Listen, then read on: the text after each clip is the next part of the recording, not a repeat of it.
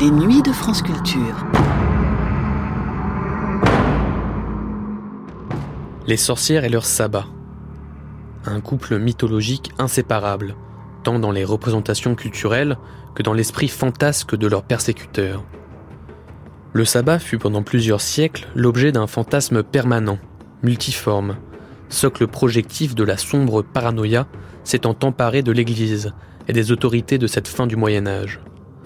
Messe noire ou messe inversée pour certains, lieu de sacrifice pour d'autres, ou encore orgie généralisée, le sabbat est considéré comme le moment de l'initiation et de la confirmation d'une sorcière dans son statut d'âme consacrée entièrement au diable.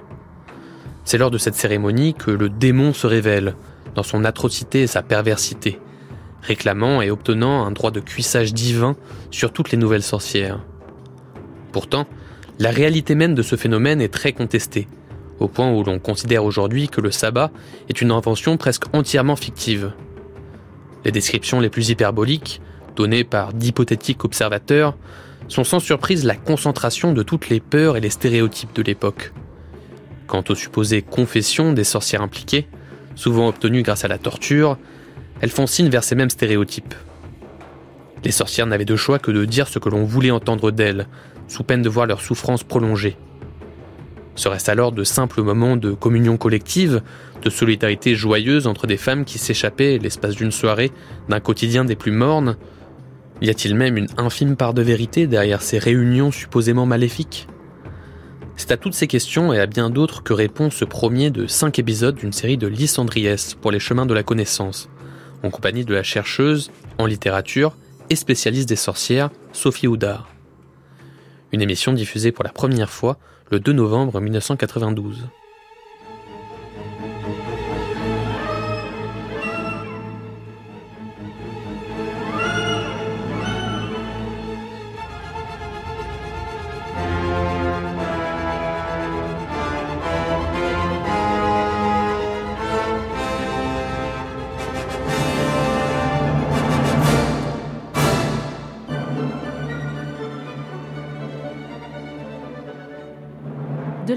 XVe siècle au milieu du XVIIe siècle, la grande chasse aux sorcières bat son plein en Europe.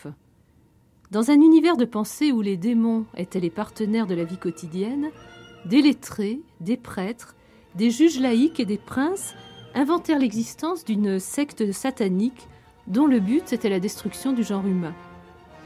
Ces lieux de rassemblement Les landes désolées du sabbat, au cours duquel on célébrait les messes noires et où l'on fabriquait divers onguents et poudres mortifères. Les victimes désignées de Satan et ses futurs adeptes, les colériques, les mélancoliques, les fous et les rêveurs, mais surtout les femmes, sujettes par leur sexe à toutes les faiblesses. Henri Boguet, juge de Franche-Comté, voit, je cite, les sorciers marchaient partout à milliers, multipliant en terre ainsi que les chenilles en nos jardins.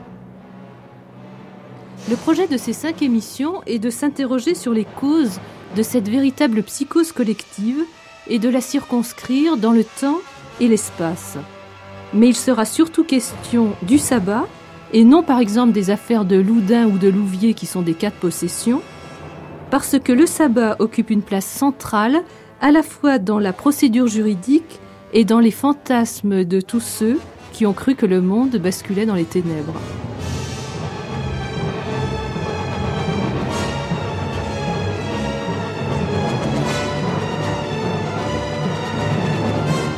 Ce n'est pas nous seulement, hélas, c'est toute la nature qui devient démoniaque. C'est le diable dans une fleur, combien plus dans la forêt sombre. La lumière qu'on croyait si pure est pleine des enfants de la nuit. Le ciel plein d'enfer, quel blasphème. L'étoile divine du matin, dont la scintillation sublime a plus d'une fois éclairé Socrate, Archimède ou Platon, qu'est-elle devenue? Un diable, le grand diable Lucifer. Le soir, c'est le diable Vénus qui m'induit en tentation dans ses molles et douces clartés. Je ne m'étonne pas si cette société devient terrible et furieuse. Indignée de se sentir si faible contre les démons, elle les poursuit partout, dans les temples, les autels de l'ancien culte d'abord, puis dans les martyrs païens. Ici, une seule observation. C'est que, De 1300 à 1600 et au-delà, la justice est la même. Sauf un petit entracte dans le Parlement de Paris, c'est toujours et partout même férocité de sottise. Les talents n'y font rien. Le spirituel de l'encre, magistrat bordelais du règne d'Henri IV, fort avancé en politique, dès qu'il s'agit de sorcellerie, retombe au niveau d'un Nider, d'un Sprenger, des moines imbéciles du XVe siècle.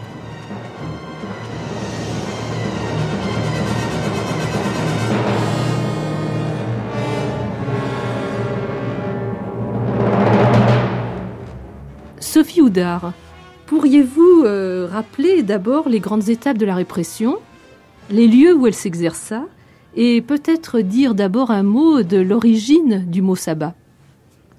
Bien, alors malgré diverses interprétations érudites sur le mot sabbat, je pense qu'il faut, euh, comme beaucoup d'historiens l'ont fait, euh, penser tout simplement que le sabbat, c'est le Shabbat juif, mhm. euh, en fonction d'une interprétation de la religion juive comme une espèce d'antichristianisme terrifiant. D'ailleurs, on trouvera comme synonyme du sabbat la synagogue, les sorciers se rendant à la synagogue du diable. Donc c'est l'explication la plus courante qu'on peut donner de ce mot sabbat.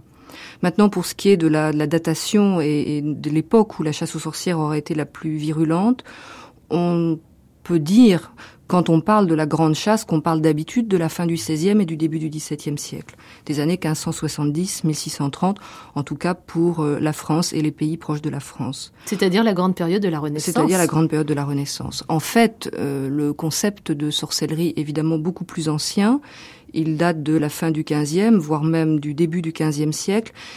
Toutefois, on ne peut pas parler véritablement de sorcellerie, par exemple, avant 1430. On peut parler plutôt de magie rituelle ou d'hérésie, avec une confusion euh, qui a été faite entre les hérétiques médiévaux et les, magiciens, puis les sorciers. Mais alors, qu'est-ce qui se passe justement autour des années 1430 euh, qui fait qu'on change un petit peu de registre?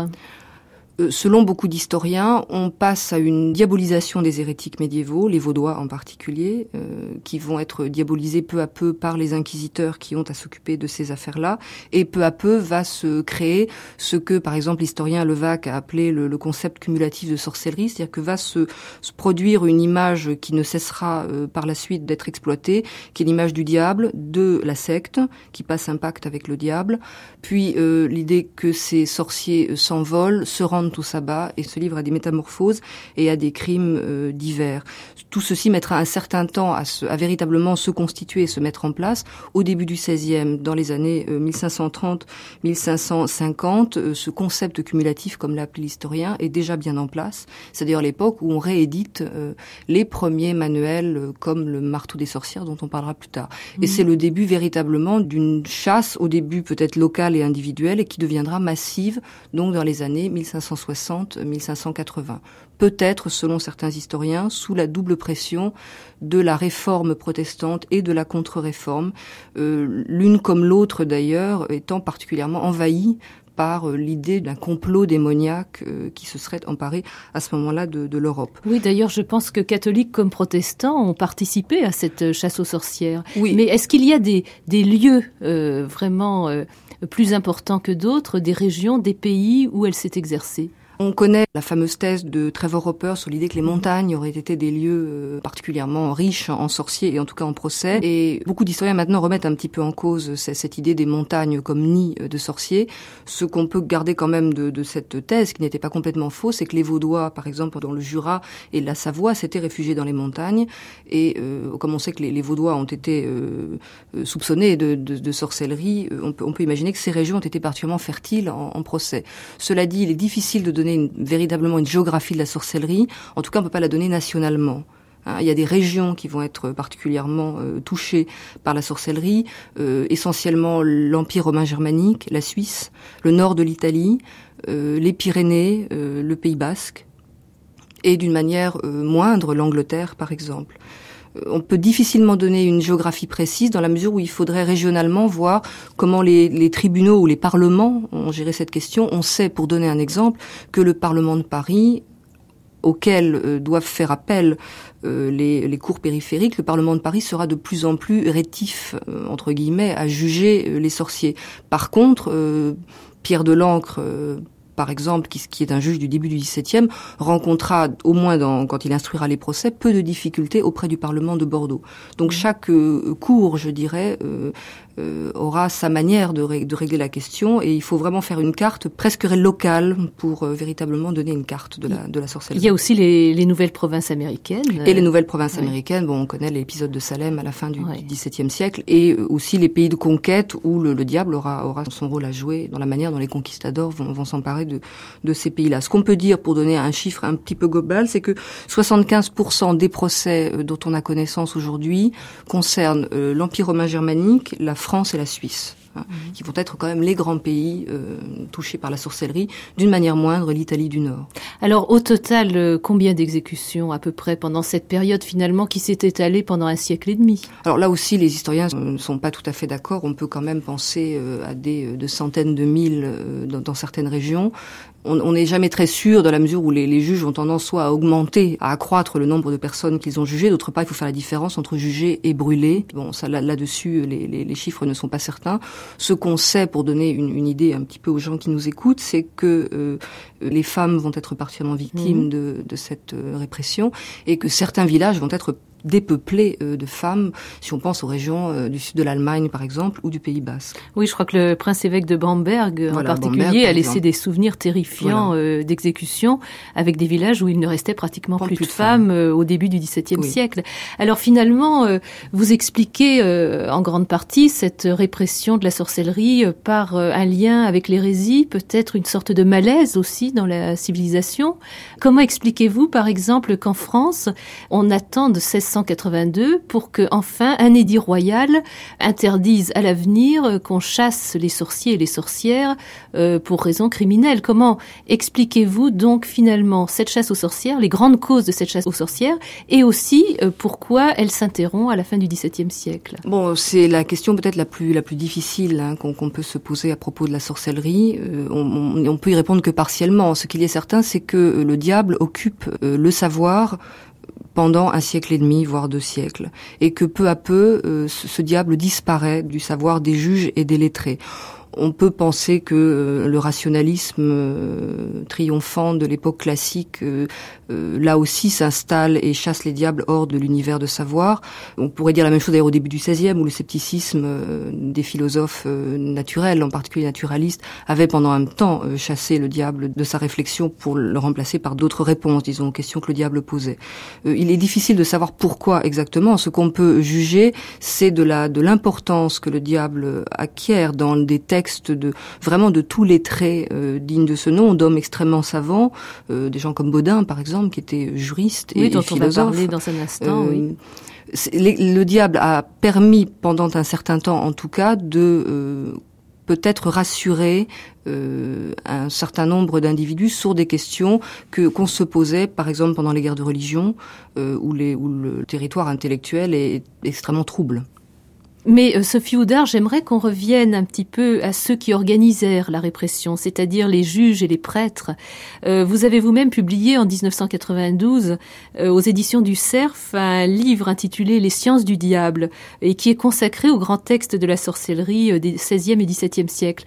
On a d'autre part entendu au début de cette émission un extrait de La sorcière de Michelet où Michelet s'interroge sur une sorte de contradiction apparente entre la culture des juges, il cite de l'encre, par exemple, et euh, ce qu'il appelle leur bêtise ou leur aveuglement. Est-ce qu'on pourrait revenir sur cette contradiction? Oui, alors euh, euh, effectivement, euh, Michelet s'en est pris à, à ceux qu'il appelle ses abrutis, enfin en parlant surtout d'ailleurs de, de, de l'encre et avant de l'encre de, de Sprenger et Instituris. Oui, c'est à peu près le terme qu'il hein. utilise effectivement. oui. Bon, c'est manuel de bêtises comme il les appelle. C'est vrai qu'on ne peut être que frappé entre l'énorme culture. On peut penser par exemple à la culture thomiste des, des deux premiers inquisiteurs dont je parlais tout à l'heure, Sprenger et, et Kremer, ou Instituris qui publient leur manuel à la fin du XVe siècle. L'énorme culture d'un Jean Baudin D'un Pierre de Lancre, qui est un conseiller au Parlement de, de, Bordeaux, la culture aussi de Martin Del Rio, qui est un autre grand démonologue qui publie ses, ses, controverses au début du XVIIe siècle. il y a contradiction parce qu'il y a une sorte d'acharnement de ces hommes à poursuivre des hommes et des femmes et à les, faire parler et à leur faire avouer un crime qui nous paraît évidemment aujourd'hui fantasmé. Il n'y a pas contradiction quand on lit ces textes et qu'on s'aperçoit que le diable entre deux pieds dans la culture thomiste, par exemple pour les pour le premier manuel euh, dont on parlait, le marteau des sorcières. Donc la culture issue de saint Thomas. Voilà, et qu'il n'y a pas non plus contradiction à la présence de ce diable dans le manuel de, de Baudin, qui connaît très très bien le néoplatonisme, où les démons ont leur euh, rôle à jouer, euh, qui connaît extrêmement bien la philosophie naturelle, où on se pose quand même tout le temps la question de savoir s'il y a des miracles ou si la nature est seulement responsable des phénomènes euh, extraordinaires. Bon, donc le, le diable n'est pas une, simplement un, délire mm. d'homme misogyne. le diable véritablement fait partie du savoir, même si pour nous, ça, enfin, si nous ça nous fait sourire ou pas d'ailleurs, parce que les textes sont, sont assez terrifiants. On, on peut dire que chaque fois et les, les textes d'ailleurs évoluent en ce sens-là. À chaque fois, le diable euh, rentre dans un savoir très précis que ne reconnaissent plus d'ailleurs forcément les, les, les, juges de la génération suivante. Est-ce que vous pourriez citer quelques titres et aussi peut-être évoquer la question des juges ecclésiastiques et des juges laïcs? Parce que là, je crois qu'il y a une évolution. Oui, alors les, pour répondre à la dernière question, au départ, euh, les procès euh, ou, ou, plutôt l'inquisition ou la recherche de la, de la sorcellerie comme de la magie rituelle étaient laissés aux juges d'Église que ce soit l'inquisition pontificale ou les, cours de justice épiscopale.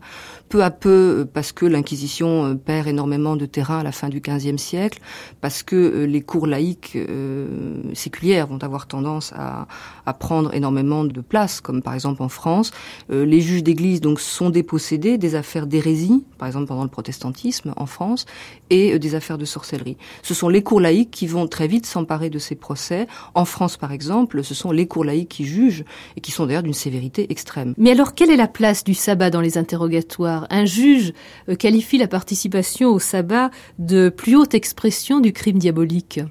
Oui, alors le sabbat occupe plus, et les traités se multiplient et se complexifient d'ailleurs, euh, le sabbat occupe de plus en plus de place et d'importance.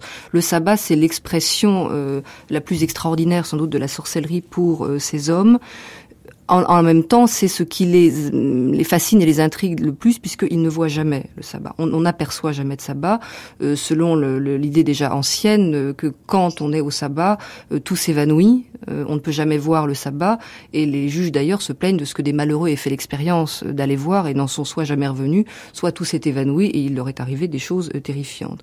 L'interrogatoire va permettre aux, aux juges, quels qu'ils soient d'ailleurs, d'avoir des substituts de cette scène euh, tout à fait étonnante qu'il ne peut jamais apercevoir. Ces substituts, ça va être évidemment l'aveu, le récit. Hein, et là, on aura euh, parfois des récits étonnamment longs et extrêmement détaillés, d'ailleurs en particulier chez Delangue, c'est-à-dire chez les, les, les derniers euh, des juges qui nous intéressent, en tout cas pour la France. Donc des récits extrêmement détaillés, ou bien un corps qui doit faire voir ce qu'on n'aperçoit pas. Donc un corps qui va montrer le diable, puisqu'on ne l'aperçoit justement jamais, et que quand on l'aperçoit, est-ce qu'on est sûr de bien le voir ou est-ce qu'on n'est pas déjà trompé euh, par ce grand menteur qu'est le diable? Il va s'agir d'observer euh, par des techniques qui sont presque des techniques d'espionnage, euh, le moindre balbutiement, euh, la, la, prolation, comme on disait, difficile de celui qui est interrogé. Donc soit qu'il bafouille, soit qu'il ne regarde pas dans les yeux, soit qu'il n'arrive pas à pleurer. Ah oui, l'absence de larmes, l'absence de larmes. Euh, bon, oui. qui a une tradition d'ailleurs euh, religieuse. Les saints pleurent. Les saints ont au contraire le don des larmes. Les sorciers n'ont non pas le don des larmes, sont incapables de pleurer. Euh, on va observer donc chez eux un corps qui doit manifester, comme ce sera le cas finalement à la fin du XVIe, au début du XVIIe, dans la possession, on va observer un corps qui montre le diable par ses, je dirais, ses dérèglements intérieurs. Et aussi par les marques que Et le diable a pu imprime. imposer au moment du sabbat. Imprime. Mhm. Donc le, le diable marque, on, on recherche ces marques à l'aide d'aiguilles, ce sont des marques insensibles. Euh, on cherche euh, dans les yeux, dans le corps, dans les parties euh, honteuses, comme on, les appelle, des, femmes. On cherche ce, lieu, ce lieu du diable. Il y aura même un traité assez célèbre au début du XVIIe de Jacques Fontaine sur les marques. et il dit que le, les marques peuvent être intérieures, extérieures. Quand on ne les voit pas, rien n'empêche qu'elles n'y soient quand même. Donc on a vraiment une, obsession à, à localiser le, le grand fuyard qu'est le démon. Et alors cette marque mystérieuse qui est la marque du crapaud dont parle de l'encre. Oui, c'est une très jolie épisode de, de, l'encre qui, euh, comme n'est pas le seul d'ailleurs, qui utilisait beaucoup ce qu'on appelle les connaisseurs, c'est-à-dire des, des, sorciers ou surtout des sorcières qui savaient disait-il, reconnaître à l'œil qu'on était ou pas sorcière. Et lui-même euh, finit par reconnaître dans l'œil d'une jeune femme, d'une jeune fille, la présence du diable. Une fille nous a dit, qui faisait semblant de connaître les sorciers et sorcières au premier trait d'œil qu'elle jetait sur eux, que toute celle de Biarritz était marquée en l'œil gauche d'une marque semblable à une patte de crapaud, ce que celle de la dite paroisse qui confessait disait aussi. Mais nous n'avons su bien vérifier ce point, car cette fille ni autre ne nous a su nettement faire voir ces marques en cet endroit, étant très certain qu'une sorcière confirmée de tout point voit, découvre et connaît des choses envisageant seulement les sorciers que ceux qui ne sont du serment du crapaud ne peuvent voir.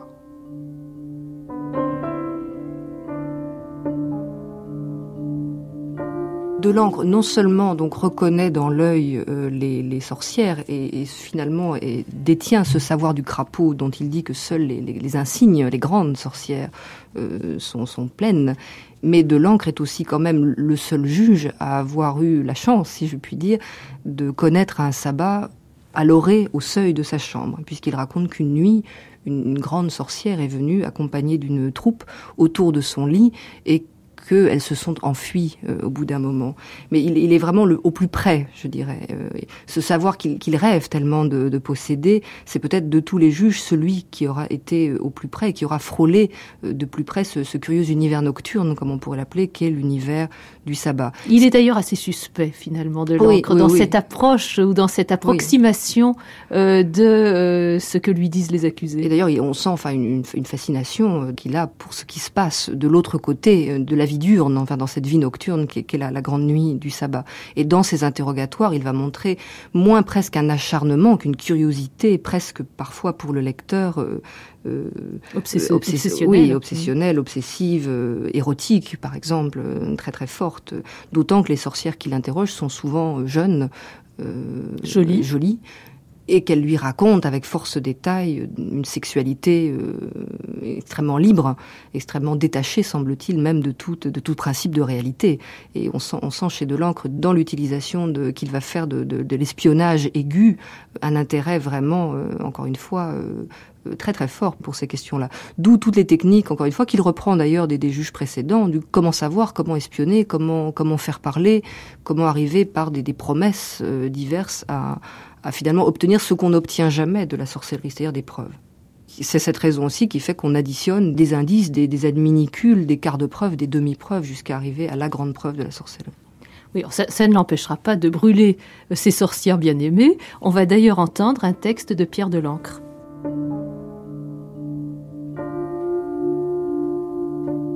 Or, pour faire la dite visite très certainement, il avait une épingle en la main gauche avec la tête de laquelle il faisait semblant de pincer la sorcière en plusieurs lieux, qu'elle ne pouvait voir, ayant les yeux bandés, et en la main droite il avait une aiguille ou une haleine bien déliée, et ayant pincé la sorcière avec la tête de l'épingle en plusieurs lieux, elle se trémoussait et se plaignait artificiellement, comme si elle eût souffert quelque grande douleur.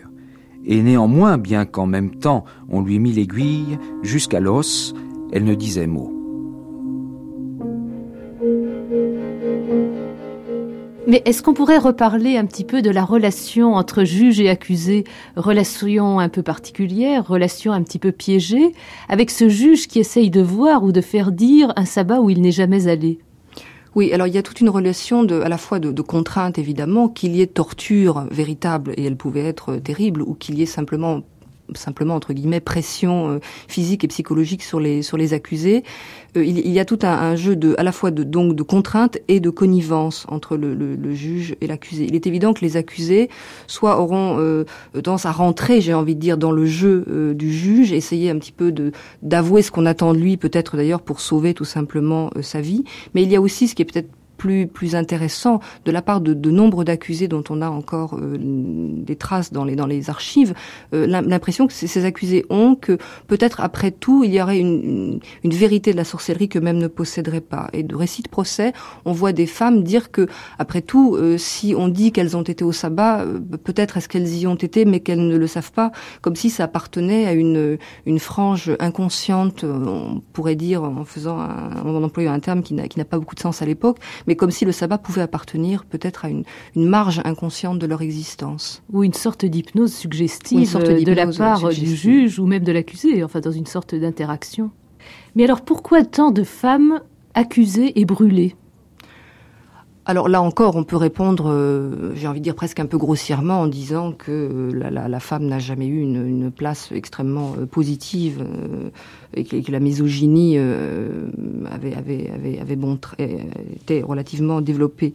C'est une réponse un peu trop grossière à mon avis. Peut-être faudrait-il chercher davantage dans la place, on n'aura pas le temps vraiment de développer ici, mais dans la place de la femme dans l'Église et dans le savoir en général, et peut-être particulièrement dans le savoir religieux. Que, pour le dire vite, euh, on pourrait proposer l'idée que euh, les, femmes sorcières font peut-être partie ou sont l'expression euh, la plus importante d'une crainte à l'égard de toutes celles qui, depuis le Moyen Âge, prophétisaient prophétisait la, fin de l'Église, prophétisait euh, des ravages qui allaient s'emparer de l'Église. Je pense euh, aussi aux, béguines, à ces femmes euh, mystiques qui ont toujours frôlé l'hétérodoxie, ou je pense à toutes les mystiques rhénanes ou, ou, italiennes du Nord, dont certaines sont allées sur le bûcher, euh, comme on le sait. Euh, il, y a, il, y a une, il y a une peur euh, depuis la fin du Moyen Âge et qui s'exprime encore à la Renaissance de ce que j'appellerais un, presque un substitut féminin euh, de la parole ecclésiale, euh, un substitut féminin de, de, de l'Église devant toutes ces femmes qui ont prétendu pendant un moment euh, soit être pape, on pense euh, à la papesse Jeanne dont, dont Bourreau avait fait l'étude, à, à toutes ces femmes qui ont donc tenu tout d'un coup une parole à l'intérieur de l'Église qu'il fallait absolument réprimer. Et peut-être la sorcière, est une figure grossière un petit peu de, de, ces femmes, en tout cas un, une peur, elle, elle, est la trace vraisemblable, enfin, à mon avis en tout cas, d'une peur de, l'institution, masculine en l'occurrence, religieuse, intellectuelle, peut-être plus largement, une peur devant ce substitut, cette inversion sexuelle dont les, femmes sont, euh, semble-t-il, porteuses au sabbat particulièrement, mais en général dans la sorcellerie.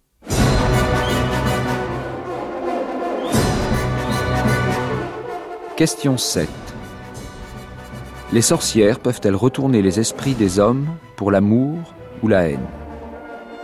Question 8. Les sorcières peuvent-elles empêcher l'acte de la puissance génitale? Question 9. Les sorcières peuvent-elles illusionner jusqu'à faire croire que le membre viril est enlevé ou séparé du corps? Question 10. Les sorcières peuvent-elles, par un sort, changer des hommes en forme de bêtes Question 11. Les sages-femmes sorcières font-elles périr les enfants et offrent-elles les autres aux démons?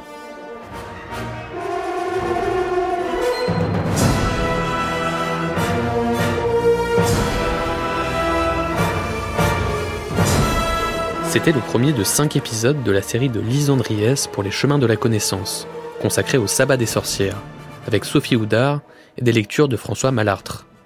Première diffusion le 2 novembre 1992.